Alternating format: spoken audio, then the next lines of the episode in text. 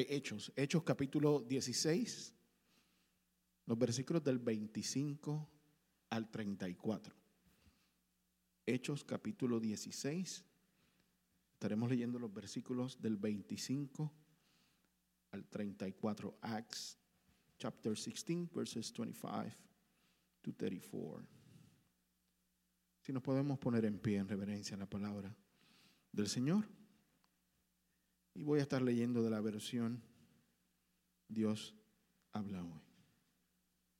Dice así la palabra del Señor. Pero a eso de la medianoche, mientras Pablo y Silas oraban y cantaban himnos a Dios, y los otros presos estaban escuchando, vino de repente un temblor tan fuerte que sacudió los cimientos de la cárcel. En el mismo momento se abrieron todas las puertas y a todos los presos se les soltaron las cadenas. Cuando el carcelero despertó y vio que las puertas de la cárcel estaban abiertas, sacó su espada para matarse, pues pensaba que los presos habían escapado. Pero Pablo le gritó, no te hagas ningún daño, que todos estamos aquí. Entonces el carcelero pidió una luz Entró corriendo y temblando de miedo se echó a los pies de Pablo y de Silas. Luego los sacó y les preguntó, señores, ¿qué debo hacer para salvarme?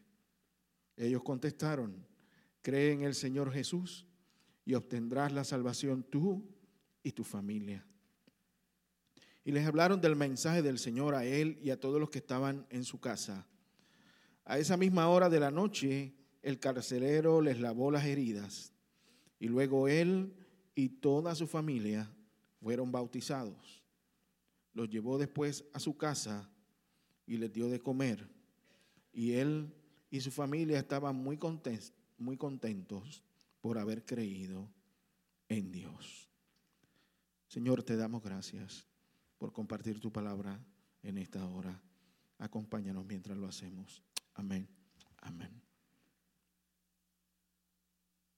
La semana pasada hablamos un poco sobre el principio eh, de cómo utilizar el, el ayuno no solamente como una práctica espiritual personal, sino también como algo que debe producir acción para movernos a crear oportunidades de libertad para quienes están en contacto con nosotros y, y, que recordemos siempre que ni la oración ni el ayuno son para intentar mover la voluntad de Dios a nuestro favor, sino que son para el crecimiento espiritual nuestro. Y hoy vamos a hablar de otro principio. Nuevamente está presente la oración y es también y esta vez también incluye la alabanza. Y vamos a ver aquí entonces cómo la alabanza a través de la alabanza y la oración ocurre este evento que sacude no solamente la tierra, pero la vida de aquellos presos y aún la del carcelero y su familia. Fíjense que en medio de estar presos, Pablo y Silas todavía encontraron ánimo, fuerzas, energías para orar y para cantar. Y en medio de eso Dios responde y sacudió aquel lugar. Y yo estoy seguro que Pablo y Silas estaban esperando una respuesta de Dios. Lo que yo no puedo decir es que estuvieran orando por un terremoto. Yo no sé si ellos estaban esperando eso. Pero ellos estaban esperando y confiados en que Dios de alguna manera iba a responder a su necesidad en aquel momento. El texto no lo dice que estaban orando específicamente por eso.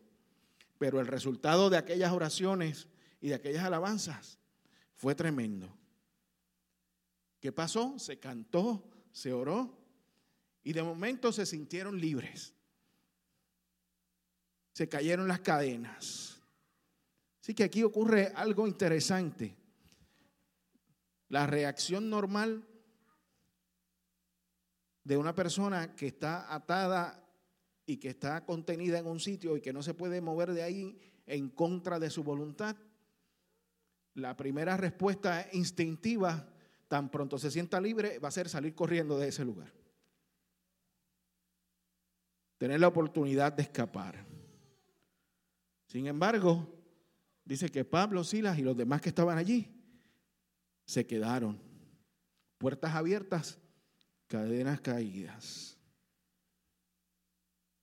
Mire, en esos tiempos la mayoría de las cadenas estaban sujetas a la pared. Estaban puestas como con tornillos o clavos grandotes puestos ahí en la pared y entonces amarrados. A veces manos y piernas, a veces solamente manos y generalmente la cadena era suficientemente larga para que pudieran tener algún tipo de movimiento. Así que cabe la posibilidad que en medio del terremoto las cadenas se hayan separado de la pared y cayeran en ese momento. Dice el texto más arriba que se abrieron las cadenas también.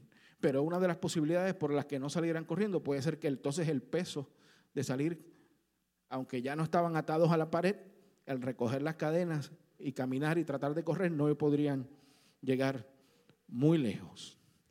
Ahora, eso me trae otra pregunta y otra idea. Y es que para mí entonces quizás Pablo y Silas no eran los únicos cristianos que estaban metidos en aquel lugar. Le voy a explicar por qué digo esto. Cualquier preso que hubiera estado allí, sabiendo que tenía razón para estar allí, hubiera salido corriendo. Sin embargo, los que se quedaron, quiere decir que estaban escuchando a Pablo y Silas y de alguna manera los vieron a ellos como sus líderes. Dijeron, lo que ustedes hagan, nosotros vamos, los vamos a apoyar y seguimos con usted.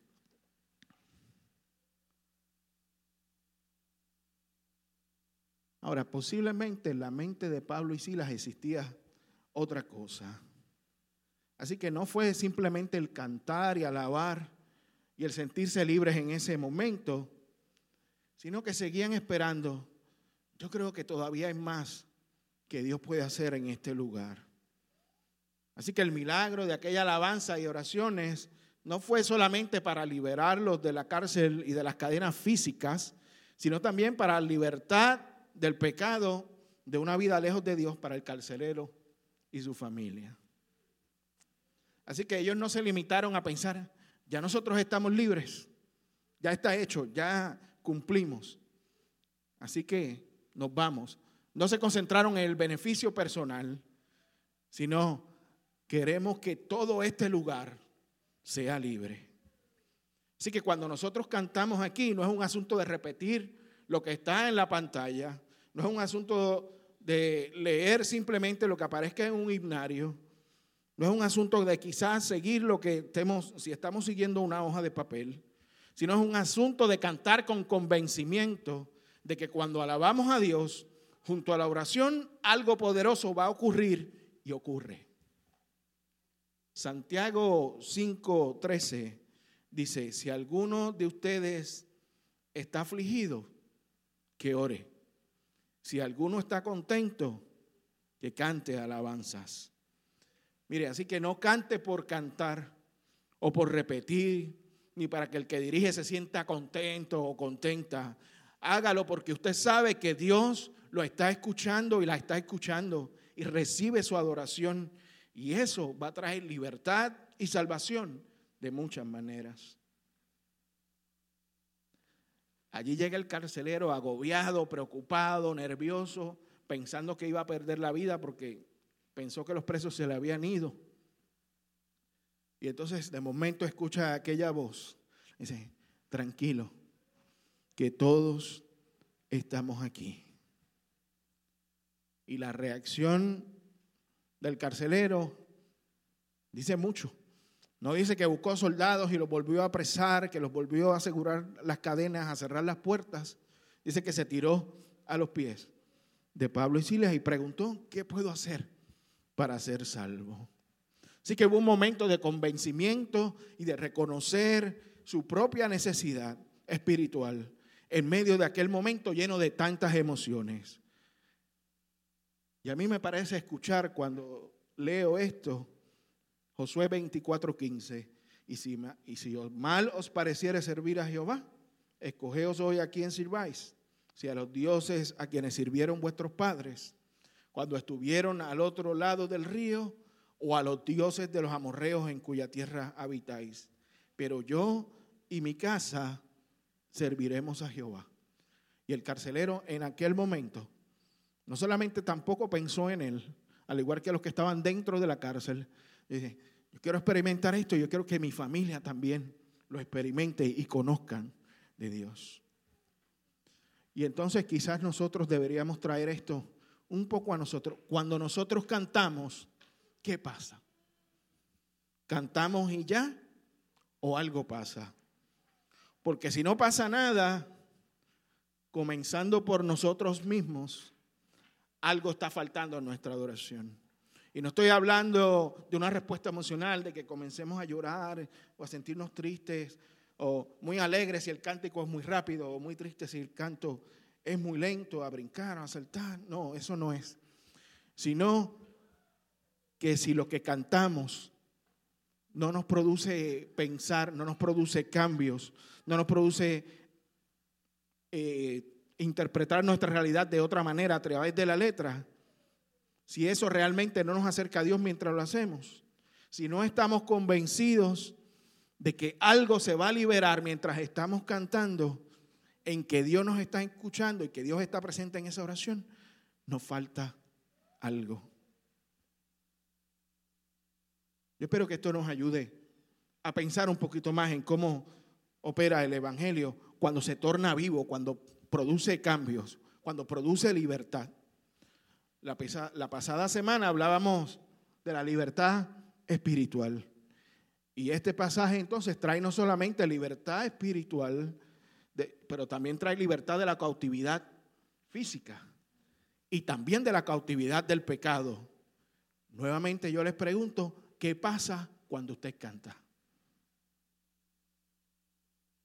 El estar nosotros reunidos aquí hoy, eso es una parte, esto es una parte bien pequeña de lo que es el Evangelio, porque la parte principal es la que podemos nosotros poner en acción, la que trae libertad a la gente de la cárcel y también al carcelero y a la familia, y seguro a los demás presos allí, y aquellos que escucharon la historia después de aquel momento y empezaron a decir, ¿qué fue lo que pasó allí?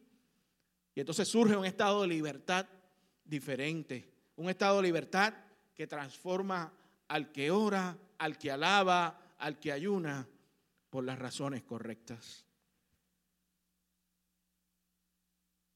El carcelero y su familia, todos aceptaron a Dios en aquella noche, las enseñanzas de Jesús y se bautizaron en aquel mismo momento. Ve hasta dónde llegó esta alabanza. No fue simplemente cantar para ser libre, llegó hasta el momento de que toda esta familia fueron bautizados en aquel mismo momento. Y no solamente pasa eso, sino entonces dice que el carcelero los cura, se los lleva a su casa, no solamente para ministrar, pero que les dio de comer y los dejó en su casa hasta la mañana siguiente.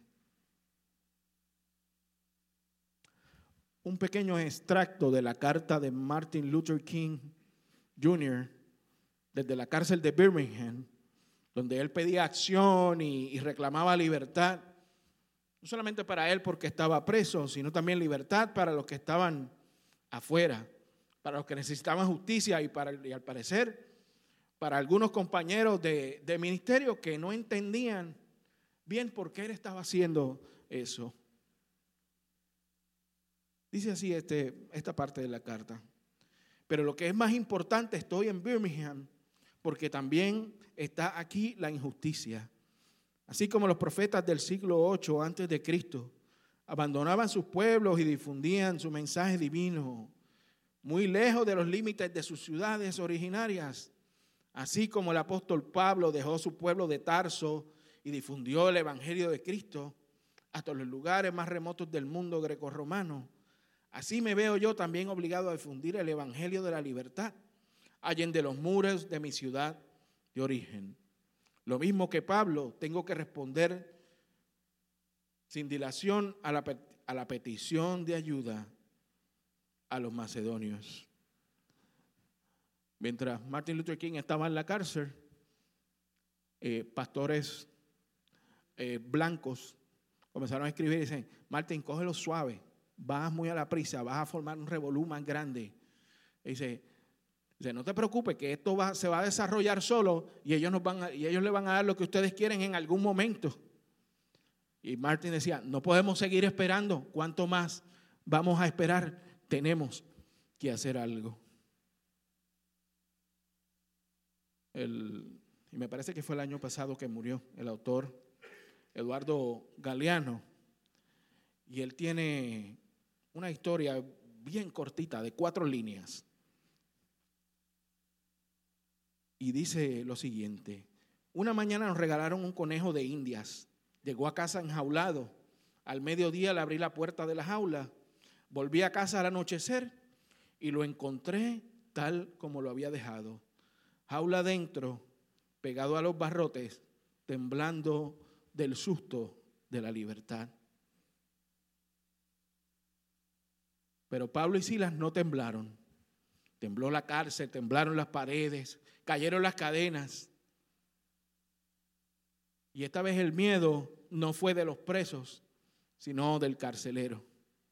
Y al día siguiente salieron de aquel lugar sin miedo a la libertad, porque sabían y habían entendido que el estar en la cárcel era un precio que ellos habían decidido estar dispuestos a pagar por proclamar la libertad que podemos experimentar en Cristo a través de lo que Dios lo mandó a hacer entre nosotros.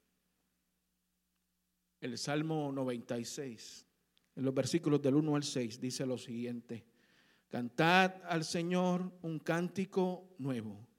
Cantar al Señor toda la tierra. Cantad al Señor. Bendecid su nombre. Proclamad de día en día las buenas nuevas de su salvación. Contad su gloria entre las naciones su maravilla entre todos los pueblos, porque grande es el Señor y muy digno de ser alabado. Temible es Él sobre todos los dioses, porque todos los dioses de los pueblos son ídolos, mas el Señor hizo los cielos. Gloria y majestad están delante de Él, poder y hermosura en su santuario. Y este salmo es como si estuviera describiendo este pasaje de los hechos. Ojalá nosotros pudiéramos también desarrollar este tipo de cántico de alabanza, el que haga que se sacudan los cimientos de la injusticia en esta sociedad que nos ha tocado vivir, que se caigan las cadenas de aquellos que están presos en sus propias ideas y pecados y no ven el daño que le causan a los demás, y que venga esa palabra de paz y de testimonio. Para que cuando surja la confusión, en medio de una acción liberadora, fuerte y directa, podamos decir, calma, que nosotros seguimos aquí, pero no para seguir oprimidos, porque somos hijos e hijas de Dios, que no solamente merecen ser libres por sí mismos y por sí mismas, sino que Dios mismo ha provisto para que seamos libres. Sea nosotros de opresión y los demás del deseo de oprimir. Y ojalá nosotros podamos cantar cánticos de libertad, de unidad y cantos que transformen al que escucha, al que ve y al que busca a Dios de corazón, más allá de la cárcel, de las cadenas y de la falta de claridad espiritual. Alabemos a Dios entonces de hoy en adelante, entendiendo que a través de nuestra alabanza se produce libertad, libertad, libertad. Dios le bendiga. Vamos ahora.